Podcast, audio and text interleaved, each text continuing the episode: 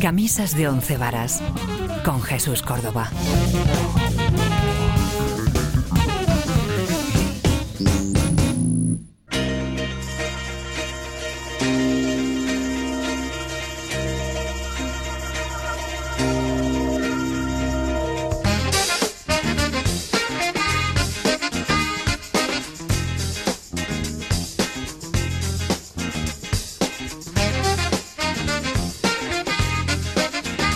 Bueno, ¿qué tal? Estamos aquí en Camisas de Once Varas una vez más, eh, este singular programa, siempre digo lo mismo al empezar, y ecléctico programa que, bueno, pues da cabida a todas las tendencias y todos los estilos musicales que metemos en la batidora de las camisas de Once Varas y después de haber pasado ya pues las navidades y copiosas navidades de comidas copiosas en la que cogemos todos unos kilitos de más, pues hay que hacer los propósitos, mm, ya sabemos, estos que nadie cumple, de intentar adelgazar, dejar de fumar, deporte, bueno, esas paparruchas que al final no cumplimos nunca. Y después de haber hecho estos dos últimos programas con, bueno, una selección de temas de lo más variopinto, vinculados al jazz y los villancicos y vinculados a grandes canciones de jazz y de fusión, pues hemos vuelto ya con casi toda la plana mayor, porque, bueno, Miguel Payares no está entre nosotros en el programa, eh, un abrazo muy fuerte a Miguel Payares desde aquí, como siempre. Pero sí tenemos al bueno de Guillermo Tejero. Guillermo Tejero, ¿qué tal? Hola, eh, Jesús. Al bueno, gracias por lo de bueno. Intentaré serlo en esta eh, nueva andadura de camisas de once varas y en el resto del año que nos queda. Feliz año a usted también. 2020, 2020. Sí, sí, es no es Capicúa, no, no eh, me había ido, me había traicionado. No, es doble dígito. Ya está. Va a ser el único que vivamos porque el anterior fue 1919, que no yo no lo viví, no sé tú. Eh, 1991. No, te hablo de dobles dígitos, Capicúas. dígitos repetidos. Ah, Claro, y no el habría ninguno más. 19-19, 20-20 estamos en él y el 21-21, pues oye, a lo mejor con Ojalá. un poco de suerte. Ojalá la tecnología. No, ojalá igual no. Creo que hay que saber morir también. Creo- Bueno, ya, si quieres. es difícil, es A mí- difícil. Como diría una canción de Defcon 2, el grupo que, ha- que en algún momento fue un grupo guay y que cada vez, bueno, Bueno, pues el ya sabes lo que pasa. el- eh, tiene más protagonismo que si, si cabe César Montaña. Eh, pero los, los míticos Defcon 2 en- cuando éramos jóvenes era un grupo más que divertido. Lo siguen siendo, ¿eh? Pero bueno, ya no es lo que era. Como decían la- en, en esa película, en una película de Batman, la 2, Sí. que decía, o mueres como un héroe o vives el tiempo suficiente para haberte convertido en un villano. Ah, está muy bien. Sí, he vuelto a ver, por cierto, hablando de usted que habla de, ya- de Batman, he visto el Joker, Ah, el, Otra el vez. Guasón. El Guasón, y bueno, bueno, me, me ha gustado casi más que la vez Sí. que la he visto en el cine. Por cierto, Globo de Oro a la mejor banda sonora para Ya. la compositora islandesa con un nombre que ahora Maravillosa, ¿eh? mismo me vas a perdonar que no, no sé porque es- Normal. Es, complicado, pero ahora mismo te lo digo. Maravillosa también Muy buena banda la sonora, música y creo que Globo de Oro a Joaquín Fénix. Eso es, eh, a Joaquín Fénix, que además un discurso, uno de los discursos más destacados de la noche, en el que bueno se mm, congració con sus eh, con sus eh, rivales o bueno competidores en ese ¿Y premio. se dilucidaron a puñetazos? ¿o no? No, no, Ah, que va, vale, no, vale, porque vale. son todos amigos. Estaba uno de los nominados junto a él, era Antonio Banderas, por Dolor y Ah, sí, Gloria. otra gran película. Sí, muy, buena, película. muy buena interpretación, que no pudo llevarse el, el Globo de Oro, la película Dolor y Gloria, al mejor, mejor Sí. película en habla no inglesa. Pero bueno, habrá que esperar a los Oscar. Y un meme muy bueno, o una imagen muy buena, es la de Robert De Niro, viendo a su compañero de reparto eh, Joaquín Fénix eh, recoger el Globo de Oro y con una actitud pues imperturbable, porque es que cada vez está más agrio eh, el señor De Niro. Qui- Quizás, quizás, eh, bueno, quizás no, seguro. Es una película la de Dolor y Gloria biográfica, ¿no? Un poco sobre Pedro Almodóvar. y- Él no, ha, él no ha escondido que está muchas partes están basadas en, en su propia vida, pero también ficcionadas, Sí, como sí, debe por ser. supuesto. Es una gran película, ¿eh? Es muy gran Sí. película. yo A ver si hay suerte para los Oscar. va a estar nominada probablemente. Ya de ahí a ganar ya es un El Joker paso. también, ¿verdad? Y el Joker seguramente mejor película. Joaquín Fénix, ga- gran candidato al, al mejor actor. Y la compositora que te decía se llama Hildur Uonadotir, que es la compositora de Joker. Y que ganó el Globo de Oro y también favorita para el Oscar a la mejor banda sonora. Para la estatuilla, como no puede ser otra manera, de los Oscars, grandes películas las que se han podido ver este año también, aunque parece que decimos que no hay cine, sí, pero sigue habiendo cine interesante. Sin duda. Pues nada, yo quería empezar, más allá de hacer estas presentaciones de nuevo año, pues ojalá que podamos estar todo este año 2020 doble dígito con camisas de once varas, que para nosotros es un placer ya el quinto año que estamos haciendo camisas de once varas.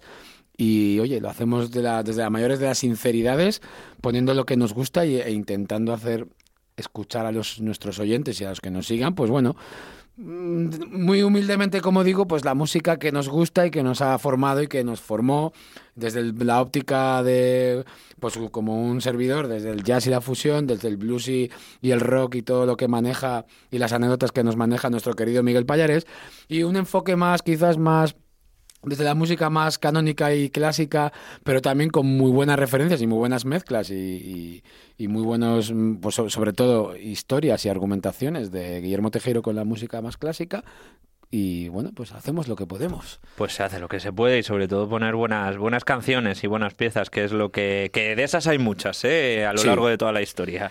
Por ejemplo, este Rosana de Toto con el que yo quiero empezar, que es un temazo. Me encanta esta canción del grupo de AOR. Míticos Toto. Sí, Además muy exitosos, que un estilo eh, no tan comercial a, lo mejor, pero que tuvieron un grandioso éxito. Rozando eso, rozando entre el rock sinfónico, mm. melódico, con ese AOR, Adult Only Rock, que son esas siglas de esos fantásticos grupos de, de los 80. Pues bueno, pues ahí sin duda Toto es uno de los referentes. Podríamos citar Boston, Chicago, mm. eh, bueno, pues Supertramp quizás, Tuvo Fleetwood Mac, toda esa mezcla entre sinfónico progresivo y, y AOR nos dejaron muy buenas canciones y desde luego esta Rosana es una de ellas.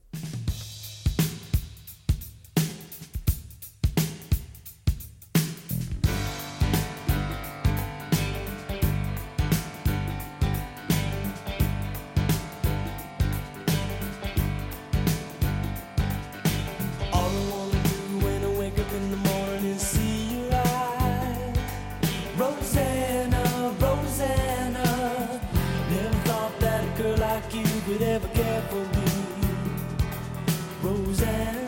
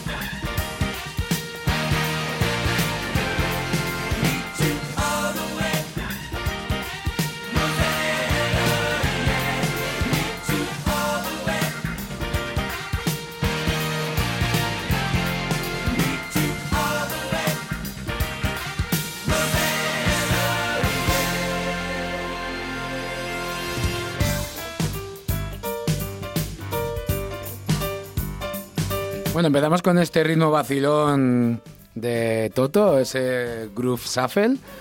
Bueno, de Simon Phillips en la batería. Un tema quizás distinto, ¿eh? Dentro de lo que es Toto. Y bueno, pues para animarnos un poco esta noche de hoy de camisas de once varas. Se ve que había muy buenos músicos en esa banda, ¿eh?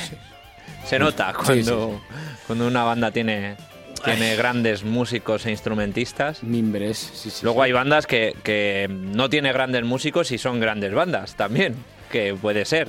Puede ser, puede ser. Habría que poner algunos ejemplos, como por ejemplo los Beatles. Ah, hombre, pero es que entonces, eh, eh, ¿músicos en cuanto a virtuosismo? De virtuosismo, yo me refería a virtuosismo. Porque músicos es todo, o sea, músicos todo sí, lo perdón, perdón, me, me, me, he expresado mal. Casi yo destreza, ¿no? Igual. No grandes eh, virtuosos de, de, su instrumento, pero con una capacidad musical y un oído, claro, eh, ultra desarrollados. Hablo sí, de sí. los Beatles, pero, pero hay otros, otros ejemplos. No quiero decirlos por no ofender a nadie. Bueno, ya que aquí tampoco nos cuesta mucho ofender. Está... ¿Qué, qué, por dónde van sus derroteros para este año, sus deseos musicales y sus Pues nada, seguir, anhelos? seguir descubriendo. Una de, una de las eh, mayores satisfacciones de, de, la vida y del futuro, de cómo se plantea el futuro, no quiero ponerme filosófico, pero, eh, pero voy a ponerme, es que, es que hay tantas cosas nuevas que descubrir en, en muchos aspectos. Ahora centrándonos en la música, siempre descubres y siempre salen eh, valores nuevos canciones nuevas e incluso canciones antiguas o estilos antiguos que no, no te ha dado tiempo a descubrir, porque por ejemplo es que necesitas un mundo pues para descubrir toda la música clásica o todo el sí. jazz o todo el blues o todo... Entonces poco a poco, pues conforme pasa el tiempo, en la vida vas descubriendo cosas y te vas eh, sintiendo cada vez más realizado y aún así son y aún así no te da tiempo a descubrir todo, así que esto es un a mí me a mí me reconforta, me reconforta decir, el año que viene seguramente esté escuchando otra cosa, pero eh, me salgo de ya de este de esta disertación eh, sin pierna ni cabeza. Qué trascendental se ha puesto usted. Eh, yo voy a empezar hoy esta, esta nueva temporada, este nuevo año de Camisas de Once Varas, pues con un grupo que a mí me gusta mucho, que realmente salió un poco de la nada, porque nadie se esperaba que fuese a tener el éxito que está teniendo. Eh, un éxito que les ha llevado a. Ahora te doy la noticia porque sucedió hace dos días. Eh, hace dos días, como quien dice, hace una semana. El pasado 5 de enero. Hablamos de la banda Morgan, que no sé si los conoces, pero últimamente. Eh, sí, suenan. Bueno, son autóctonos, ¿no? Son, son de aquí, de Madrid, sí. de Las Rozas. La líder es que Carolina de Juan, que es. Una gran música y aparte pues corista entre otros de Quique González ah. y, y, una mmm, de, de, músicos que tiene por ejemplo el, el baterista S. Kain que es el baterista de Dinero uno de los bateristas más eh, mola, burros mola. en el sí, buen sí, sentido sí. de, de Rock, panorama contundentes español pues eh, montaron Morgan sin ningún tipo de pretensiones y esto ha ido subiendo hasta que eh, uno de los cúlmenes en su corta trayectoria ha sido tocar como digo, el 5 de enero pasado en el Teatro Real. Fíjate, es que llegara una, una banda de pop, rock, de funky, un poco hacen fusión bastante Sí. interesante, llegar a tocar en el Teatro Real, además acompañados de la Banda Sinfónica Municipal de Madrid. Es decir, un concierto sinfónico, pero claro, con el, este estilo que tiene Morgan, que tampoco es un estilo muy innovador, pero lo han hecho de una manera que, que ha traído a mucha gente, sobre todo también por la voz, la capacidad de, cantar de, de Nina. Quién, quién, ha orquestado eso?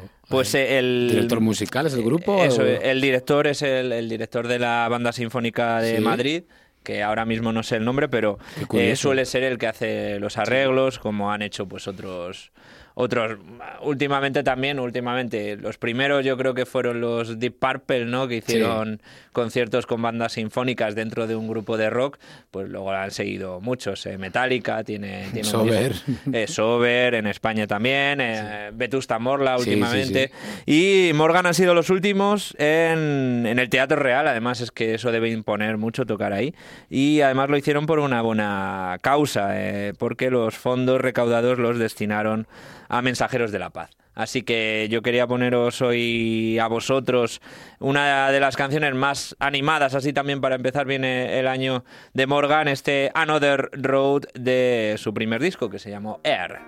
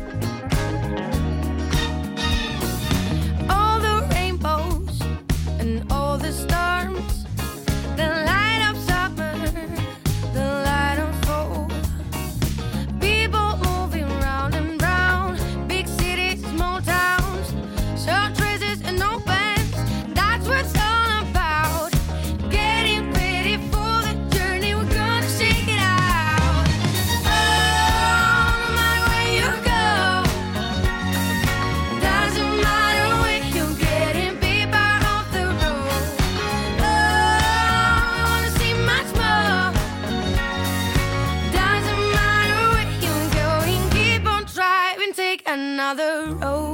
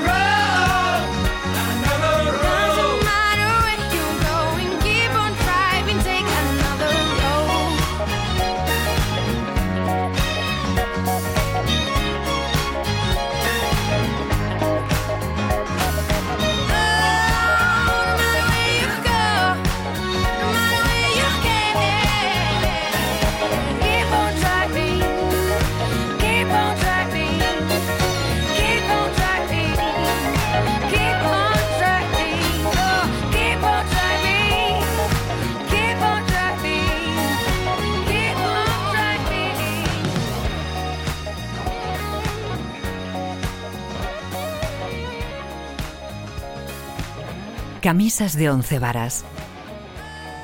Pues continuamos en Camisas de Once Varas, esta propuesta de Guillermo Tejero, más fusiones de ahí, medio acid jazz, medio funk. Eh, Luego bueno, tiene un mucha variedad, porque tienen te- temas más, más reposados, Sí. más eh, contemplativos, que ahí también se ve muy bien los matices que, que Nina le pone a su voz, que es muy, muy poderosa y también muy dulce y, y muy especial. Voy a investigar en este grupo en Morgan porque la verdad que son interesantes. Yo les ponía en otros estilos, más indie, fíjate. No, no, más- que va, que va, que va. Para nada, ¿eh? No, la verdad es que no. y Ellos están formados en, en, en la música, digamos, eh, de esta época, de los 70, Sí, los sí, sí. 70, 80, y en eso basan la mayor parte de sus canciones.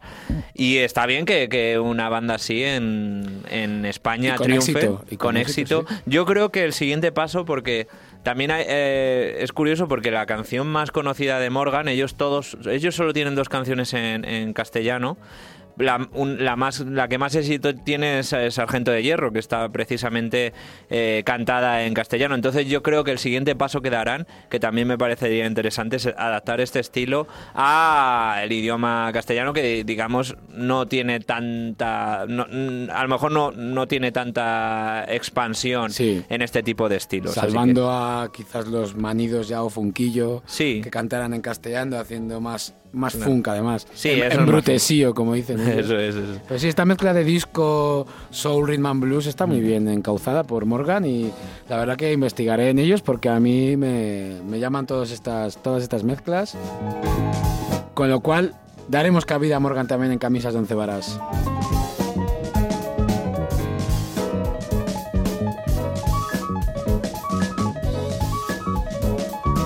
Precisamente citábamos eh, el acid jazz como bueno una posible influencia de estos chicos también que evidentemente habrán habrán escuchado. Ya sabemos que el acid jazz es ese, esa consecuencia directa del Northern Soul británico que se podía escuchar en las pistas de baile de- de Londres y del Reino Unido a finales de los 80 y principios de los 90, pues uno de los grupos referentes quizás del sello Acid Jazz, sin duda alguna, es mm, The Brand New Heavies, que están sonando de fondo en esta, en esta especie de improvisación de un concierto que he encontrado por ahí. Y yo quería poneros de este disco precisamente, que es una primera recopilación de temas de Brand New Heavies del año 93, con la nueva cantante que ya metieron años después, como es Endia Davenport, la americana Endia Davenport, una, un portento de cantante. Pero creo que en el tema que vamos a escuchar no va a cantar ella y va a cantar el batería porque también canta muy bien el batería de, de Brand New Heavies y vamos a escuchar este Mother's Tongue que es un tema, bueno, pues del disco Original Flavor del año 1993, como os digo, en el primer disco que entró eh, en Día Davenport a regrabar temas clásicos ya de Brand New Heavies. Un grupo de culto en la escena británica y sobre todo de, de aquella época del sello Acid Jazz, sello fundado por Edward Piller y, como no, en el que tenía que ver mucho Paul Weller de los famosos de Jam. Así que vamos a escuchar este Mother Stone para seguir en Camisas de Once Varas, aquí en Radio Inter.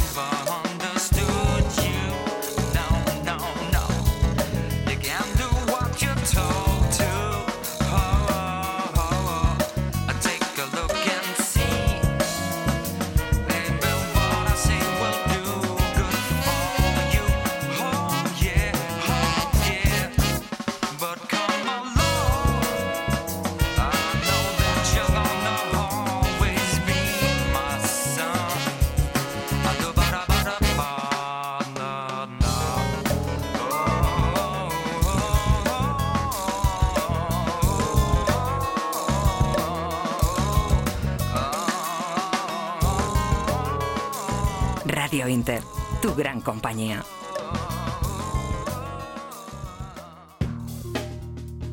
Bueno, pues con Brand New Heavies le pasa a usted eh, su testigo con la siguiente propuesta. Aquí en Radio Inter, camisas de once varas. Muchas gracias, Jesús.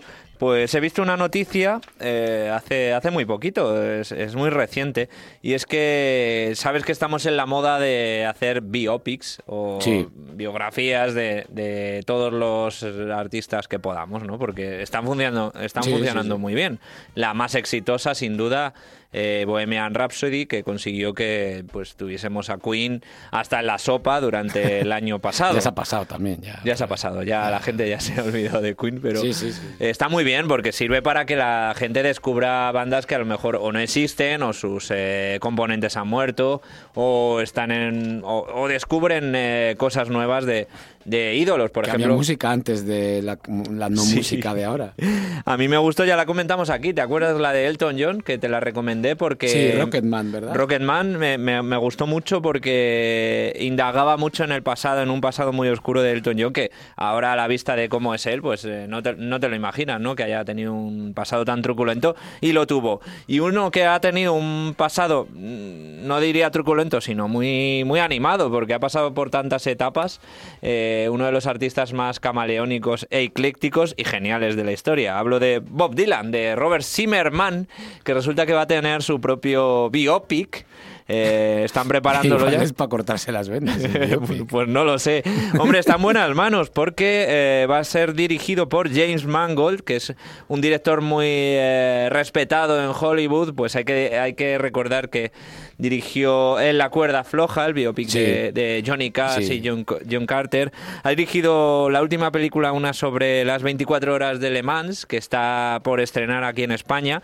Y se va a encargar del biopic de, de Bob Dylan, eh, centrado en una etapa muy, muy interesante de su, de su vida. Y es aquella en la que Bob Dylan revolucionó la música, eh, mm, pasando de ser eh, un cantautor protesta, como le etiquetaban a Dylan en esa época, en los comienzos de los 60, y él re- rehuía de esta etiqueta porque decía que no era protesta ni, bueno, cantautor sí, pero como estaban siempre en ese plan de ne- nega- negar todo, y cuando se quedó con todo el mundo, pasándose al rock y a hacer eh, música rock electrificada en esa gira mítica eh, en el año 65 en el que fue abucheado en todos los sitios a los que en los que tocó porque aparecía con Dylan con una guitarra eléctrica eh, entonando temas como por ejemplo Like a Rolling Stone que Sí. eh, según votaciones es una de las mejores canciones de todos los tiempos así que van a centrar este biopic en, en esta época que yo creo que tiene mucho que contar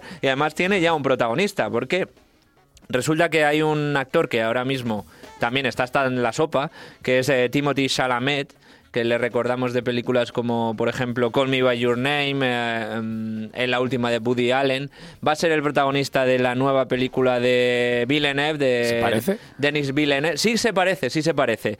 Eh, el protagonista de Dune, que es la, Sí, sí. la adaptación de la mm, saga de ciencia ficción de Roger Ebert. Y ahora va a interpretar a, a Bob Ah, pero han hecho, van a hacer un Dune también. Sí, sí, Denis Villeneuve, el director Hombre, de, le gusta, le gustan los 80 de Blade Runner. distópicos Sí, a, a pues, de Villeneuve. se va a encargar y el protagonista es eh, Timothy Chalamet y el nuevo papel que va a interpretar después de, de salir en Dune va a ser eh, de Bob Dylan. Tiene, Qué tiene bien. un parecido físico, pero Mm. también hay que, hay que tener en cuenta que muchas veces no solo es el parecido, sino que lo haga un buen actor, que sea un buen actor el que interprete a- Sí. al artista al que quiere interpretar y bueno, que no se pasen, yo solo pido que no se pasen mucho con la con la, el maquillaje, porque a mí la interpretación de Rami Malek en la película Queen. Bohemian Rhapsody me pareció magistral, pero el, el maquillaje estuvo a punto para mí de cargarse toda la película, así que a ver si tienen cuidado.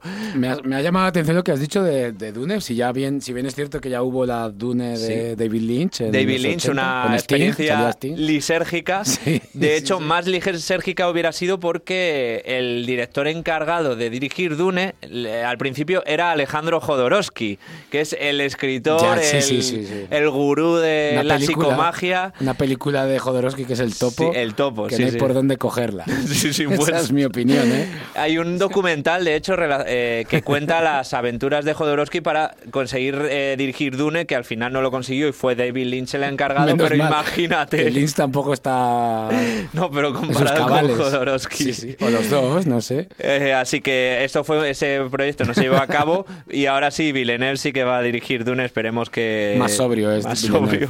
así que nada vamos a aprovechar esta noticia del biopic de Bob Dylan para eh, poner una de las grandes canciones de últimas de Bob Dylan de yo creo el gran último gran disco de Dylan que este es ese Modern Times del año yo creo 2000 2005 no sé en esa época no me acuerdo de la fecha pero eh, este Thunder on the Mountain que es el que abre este discazo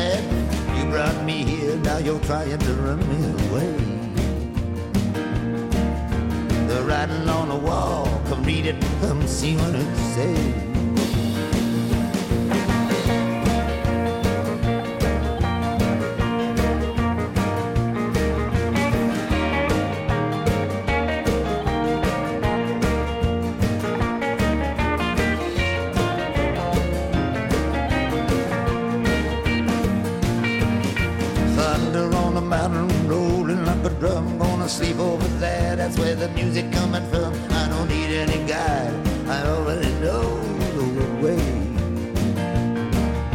Remember this, I'm your servant both night and day. The pistols are popping and the power's down. I'd like to try something, but I'm so far from town. The sun keeps shining and the north wind keep picking up speed. Forget about myself for a while, go out and see what others need. I've been sitting down studying the art of love. I think it'll fit me like a glove. I want some real good woman to do just what I say. Everybody got to wonder what's the matter with this cruel world today.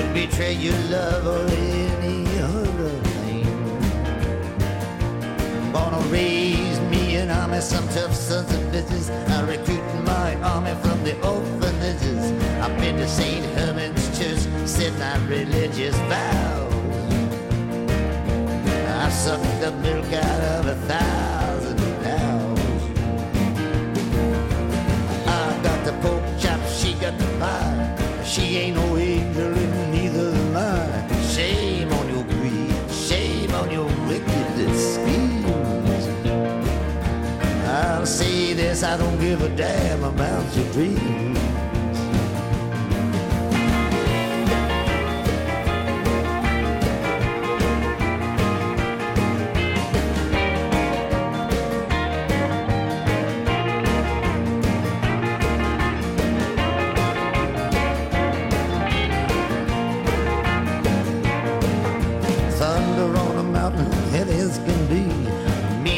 Twister burning down on me. All the ladies in Washington are scrambling to get out of town. Look like something bad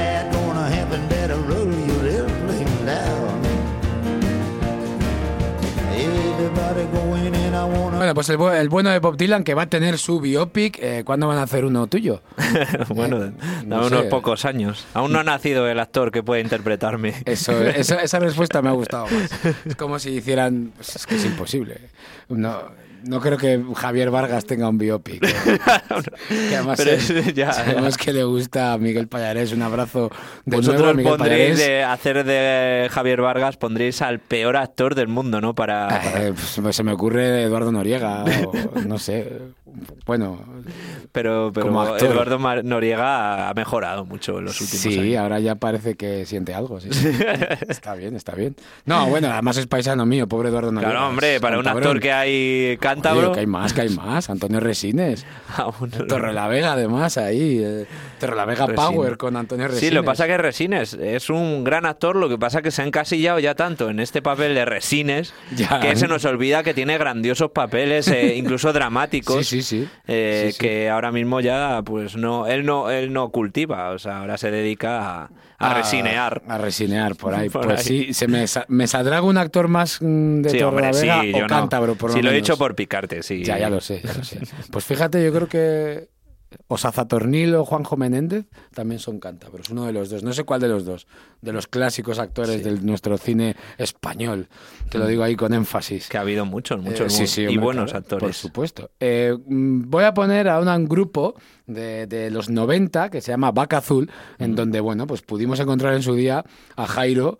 Mm, Y voy a decir Jairo porque no me acuerdo su apellido. Jairo es de Pedro, el que tanto éxito está cosechando ahora. de Pedro es su apellido no No, no, no. ah no Creo que es Jairo Zavala. Creo que es Jairo Zavala. Ah, sí. ¿Y lo de Pedro, de dónde Pedro es un nombre artístico, pero él es, eh, eh, bueno, era músico del Club de la Comedia. Si ustedes vieron el Club de la Comedia antes de estar en todas las, en todos los canales de televisión, cuando era de plataformas de pago, allá por los 90, finales de los Cuando 90 comenzó, y 2000, claro, eso es. Él era guitarra de sesión de la banda que llevaba el Club de Ah. la Comedia, llevaba unos ricitos, ¿no? unas trencitas medio rastas. Jairo Zavala Jairo Zavala, un guitarrista con muchísimo talento y un gran virtuoso de la guitarra y que antes de lo de, de Pedro, ese concepto más de cantautor, pues había estado en Caléxico tocando también con ese, ese rock fronterizo entre California Sí. y México, que un grupo también bastante interesante.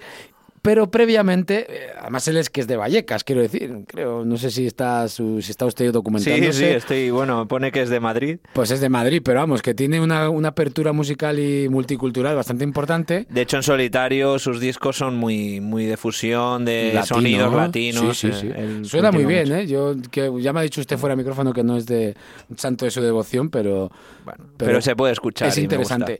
Es más interesante para mí, porque al final soy un producto de los 90, eh, Vaca Azul, que era un grupo alternativo que tenía pues junto a los ya míticos Super Skunk, Sobrinus, Yogurt Days, toda esa escena de, de música alternativa que había en Madrid en los 90. Podría sumar muchos más grupos. Sugarless un poco más posterior, o igual las Killer Barbies, aunque igual no sé si eran de Madrid o no las Killer Barbies, pero bueno, todo ese compendio de música de los 90 que tenía que ver con Subterfuge, con la sala Siroco, con, con todos esos... ese- Mítico sello, Subterfuge, Sí, claro. sacó a grandiosos... Ado- eh, a Dover. esos los más Sí, sí. conocidos, claro. Pero Pero, luego muchas bandas conocidas de la escena alternativa. Mm. Y Vaca Azul fue un grupo, ya os digo, muy importante en aquella escena alternativa de Madrid de los finales de los 90 y 2000. Y hay un disco que se llama Vienen Tiempos, que es un disco del año. Bueno, aquí sale del año 2010.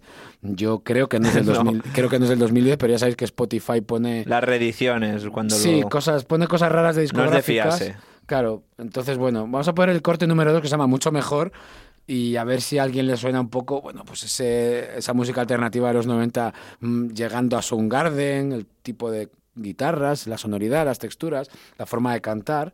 Pero llevado, ya os digo, al idioma castellano, que es muy difícil además calzar, Sí. meter estas, estas músicas con letras en castellano. Y Vaca Azul, ten- aparte de tener temas muy, muy directos de power pop, muy melódicos, pues tenía también esta onda más alternativa, ca- casi post-grunge, que a mí me encanta.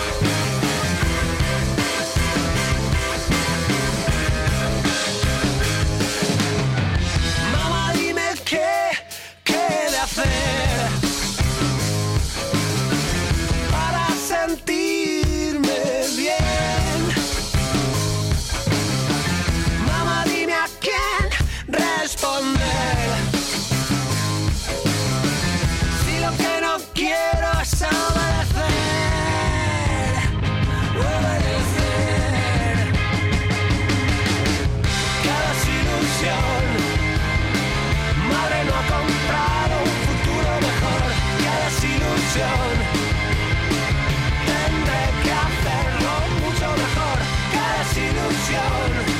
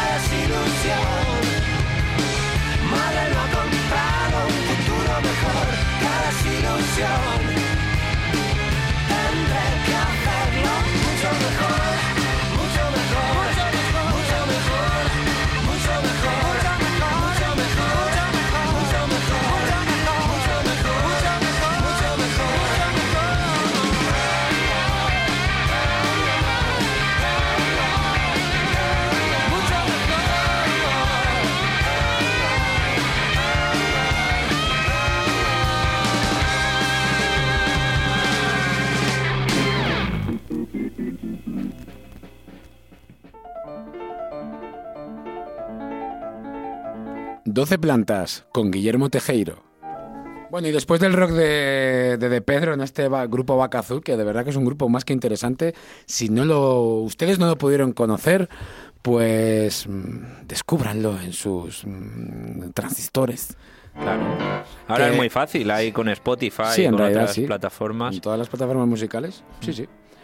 Incluso descubrir a grandes compositores clásicos, porque hay un archivo que es inabarcable, ¿eh? de, de música clásica, centrándonos en, ya que estamos en 12 plantas. Eh, centrándonos en música, digamos que, que a lo mejor es más complicado encontrar, en versiones, como hay tantas... eh, em, en la música clásica lo, lo mm, maravilloso y también lo complicado es que, claro, cada director interpreta de una manera la partitura, entonces tienes mil versiones, y cada compositor, pues, o sea, perdón, cada director de orquesta eh, adapta esa pieza a sus eh, o intereses o a sus eh, a, a- lo que él quiere transmitir. Entonces puedes eh, tener la misma pieza interpretada de dos maneras totalmente distintas eh, por dos orquestas distintas y por músicos distintos. Así que esto abre, abre la gama, no es como un grupo que tiene su versión grabada, ¿no? Y solo tienes ahí Sí, sí, sí. eh, esa versión, sino que aquí tenemos para escuchar durante toda la vida. Buen argumento ese, me ha gustado, ¿eh? Sí.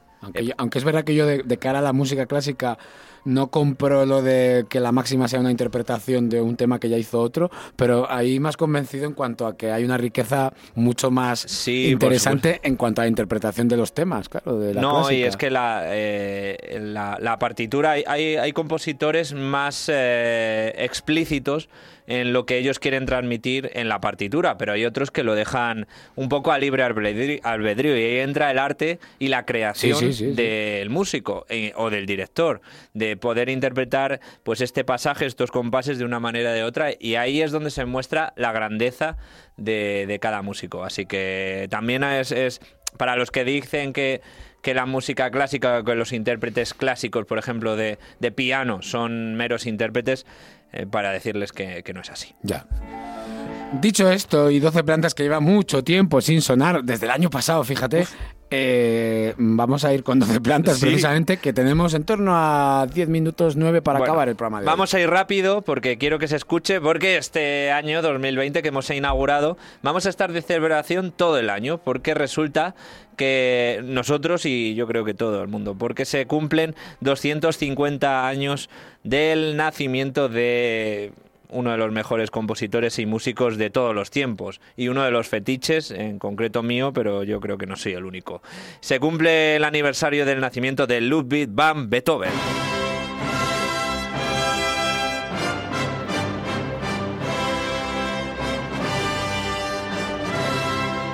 Me voy a poner de pie. Sí, sí.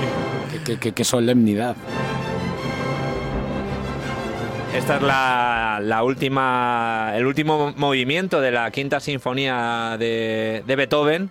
eh, una de las mejores, junto con la tercera y la novena, pues es la, la preferida del público. Para mí esta pieza es eh, la- una de las cumbres de la música sinfónica, esta pieza en concreto, este final, porque es, eh, es sinfónico, épico, es de todo.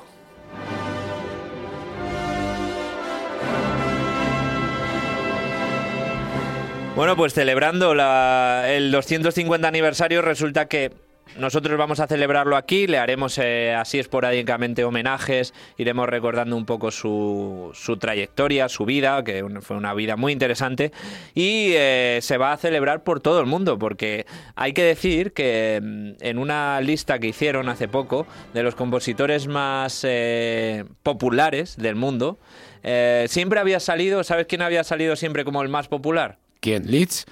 no, no. Ah, vale. Liszt era el más triunfador, digamos. Sí, sí, sí. Uno Mi de los preferido, más, ¿eh? Uno de los más populares, pero el más popular siempre había sido Mozart. Mozart. Eh, en la cultura popular estaba más instalado y siempre había estado ahí Beethoven en segundo puesto. Pues resulta que este año, o el pasado más bien, eh, el más popular eh, ha sido Beethoven, es decir, ha adelantado Beethoven a Mozart, quién sabe si influidos por esta celebración del 250 aniversario eh, de su nacimiento.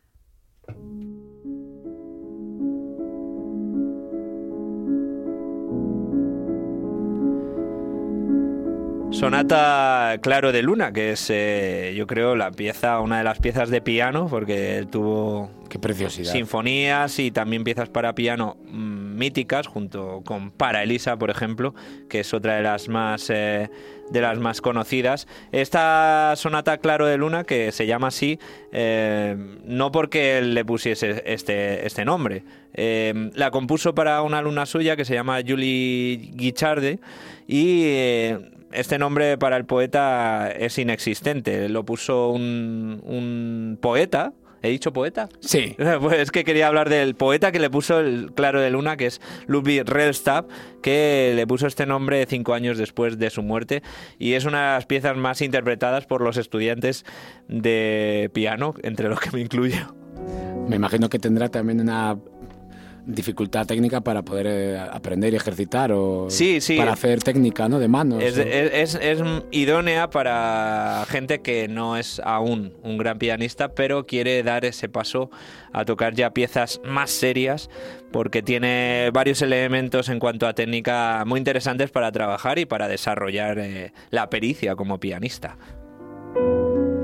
Bueno, hablábamos del aniversario y es que eh, las dos ciudades más importantes en la vida de Beethoven, eh, su ciudad natal y la ciudad donde, donde murió, van a hacer, eh, para hacer un viaje van a estar muy bien, porque van a estar todo el año celebrando este aniversario. Vamos a empezar por su ciudad natal, que es la ciudad alemana de Bonn, una que, si te acuerdas, en, en la Alemania comunista era la capital Sí, de, esta, sí, sí, sí. de, de esta república eh, alemana. Eh, la ciudad de Bonn, que es como decimos, donde nació eh, Ludwig van Beethoven en el año 1770, resulta que se van a centrar pues, en este aniversario y van a tirar la casa por la ventana. Mira, te voy a contar algunas cosas porque es un buen momento para... para mm, para visitar esta ciudad. Eh, el gobierno alemán, eh, de hecho, ha destinado y va a destinar 27 millones de euros a, este aniversario, a esta serie de aniversarios que se van a centrar principalmente en la ciudad de Bonn. Eh, han puesto, por ejemplo, un circuito que consta de 16 paradas. Empieza en la casa natal, donde nació Beethoven en eh, Bonn-Gasse, que se puede visitar. Luego puedes ir a la parroquia de San Remigio en Bonn, donde tocó el órgano el maestro. Eh, la catedral, eh, la sala de conciertos, donde también eh, actuó. Y esto puedes hacerlo porque bueno, es una ciudad mediana, se puede recorrer a pie, e incluso también eh, hay museos dedicados a la figura de Ludwig van Beethoven eh, en el que puedes eh, inspirarte y, e inspirar el aire que él recibía en estos primeros años de su vida. Vaya plan, ¿eh? Más Sí, sí, es un buen plan. Para En los estos- amantes, además. De... Claro, y además una ciudad bonita, histórica, porque tiene Sí, sí, los hombre. restos, claro, de esta época comunista. Bloque oriental. Eso es. Y bueno, que, que podemos visitar Bonn, una ciudad no muy turística no muy y un poco desconocida, pero eh, aprovechando este nacimiento y este aniversario de Beethoven.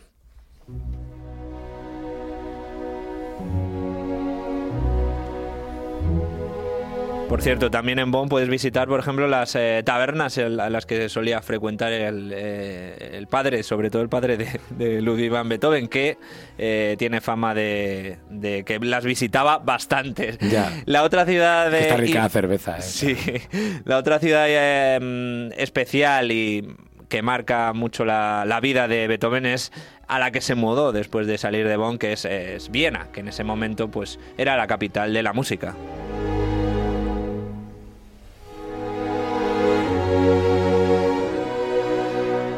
En Viena también eh, van a hacer actividades, van a hacer homenajes, una serie de conciertos eh, en, honor al maestro Beethoven. Eh, y además ellos están recalcando mucho que, mm, en la época de Beethoven, allá por el siglo XVIII, eh, acogieron a todos los... a la mayor parte de los jóvenes, no solo de grandes talentos de, musicales de Alemania, del imperio austrohúngaro, que era lo que había por entonces, eh, por ejemplo Mozart, que fue desde Salzburgo hasta, hasta Viena y allí se quedó. Y eh, a Beethoven le pasó lo mismo, él, dejó Bonn y se instaló en, en Viena, donde desarrolló toda su carrera musical importante, donde está su tumba en el... eh, es que me, da miedo pronunciarlo. eh, Central Friedhof, que es el cementerio central de la ciudad, que además está... em, están también las tumbas de gente afín a él como Johannes Brahms y Johann Strauss, es decir, hay otros grandes compositores En, el, en el cementerio de, de Viena. También se pueden visitar los 20 domicilios donde vivió Beethoven a lo largo de su vida, solo en la ciudad de, de Viena, es decir, que le gustaba, le gustaba eso de mudarse de un sitio a otro. Él siempre luego acabó buscando un poco la tranquilidad, como tenía pues su enfermedad, su sordera, era una persona pues muy tendente a las enfermedades cada vez eh, fue buscando estar más aislado ¿no? y más cerca de la naturaleza, que es lo que le inspiraba mucho, como buen romántico que era.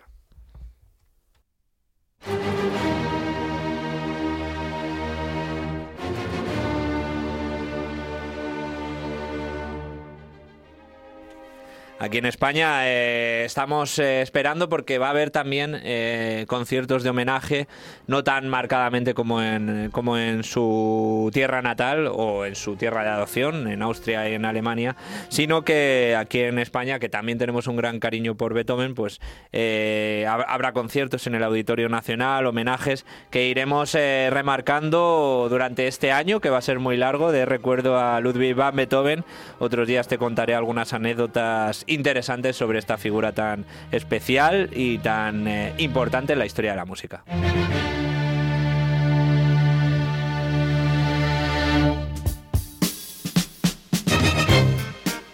Bueno, te he querido sorprender con esta. Magnífico. He hecho una improvisación aquí máxima. Pues te ha quedado, vamos, ni, ni ensayado, ¿eh? Esto pertenece a la, a la banda sonora de Fiebre de Sábado Noche, Sí. donde Tony Manero y John Travolta pues baila a ritmo de Beethoven, pero con música disco funky.